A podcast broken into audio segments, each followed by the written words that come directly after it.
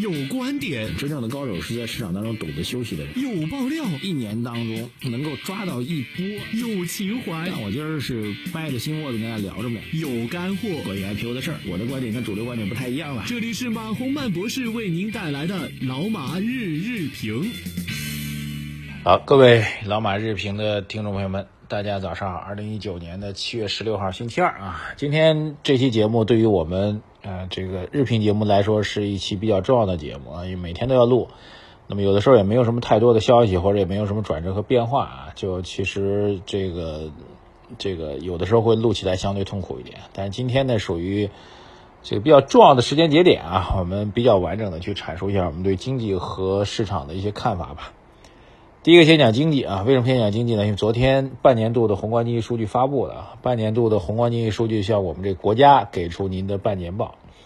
那么它对应的资本市场的一些逻辑也都存在啊。总体来讲呢，这个在刚过去的上半年，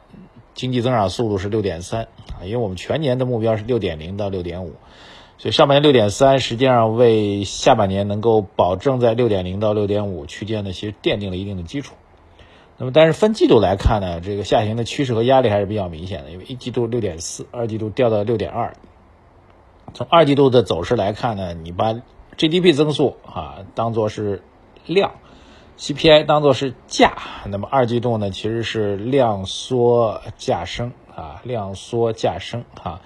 当然呢，这个 价升呢，在某种情况来讲，对于这个宏观经济来说是一种压力和挑战，并不是像股市一样的一种价升。就是涨价是好事儿。那么总体来讲呢，六点四、六点二，如果按照这趋势啊，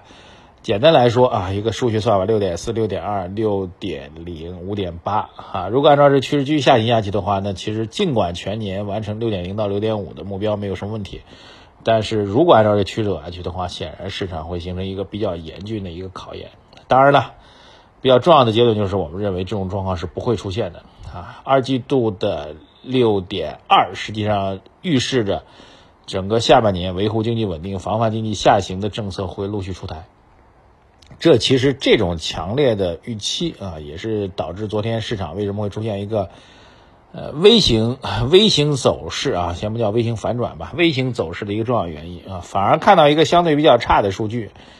然后股市能够走，是因为我们认为硬币的另外一面，就是面对一个比较差的宏观数据啊，刺激政策出台的概率反而会大幅度激增啊，这是一个宏观方面最重要的判断。那未来政策会有什么样的变化呢？至少我们是觉得政策分为两大类，一类是已经相对比较确定的政策，或者说正在执行、等待见成效的政策，包括这么两个方面，一个就是减税降减税降费的政策，对于微观主体、对于宏观数据的改良。啊，这个从四五月份开始落实，到今年下半年应该会有明确的改良的信号出现。实际上，六月份的数据当中已经显现出一部分了。啊，第二一个已经确定并在执行的政策呢，就是以地方政府专项债，而且专项债可以以资本金的形式进入到基础设施建设当中。啊，这部分的政策在上半年已经逐步显现，在下半年会发挥出更大的作用。这是两个已经确定的政策。那么未来还会有什么新增的，或者能够让我们看到亮点的政策呢？排名第一的就是像科技创新的转化啊，从我们之前依赖房地产、依赖钢铁、依赖大制造啊、依赖煤炭，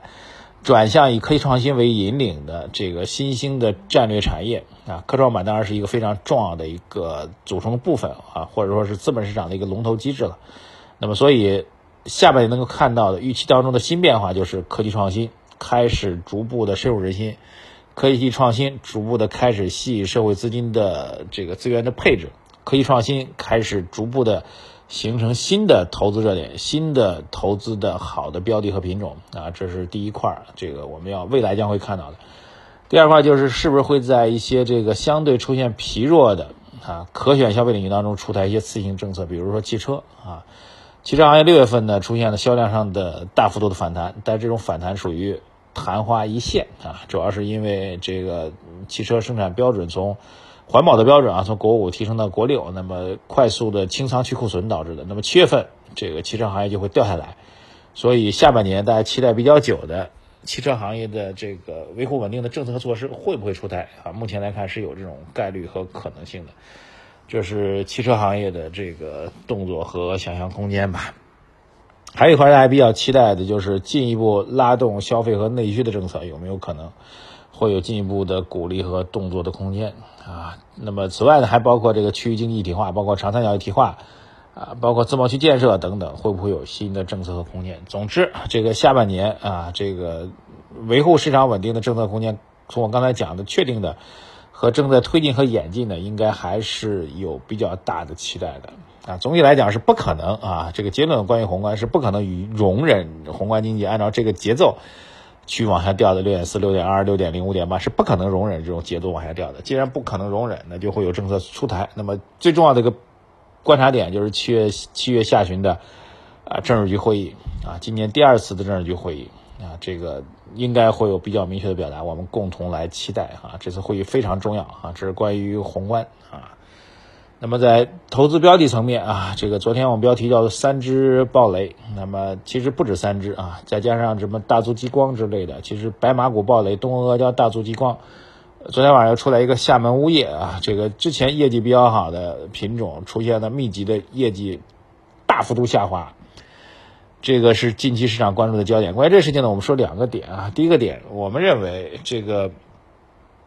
部分的估值偏高的蓝筹白马股出现业绩下滑，会导致个股出现急剧的快速的崩盘啊！这个东阿胶就是个典范。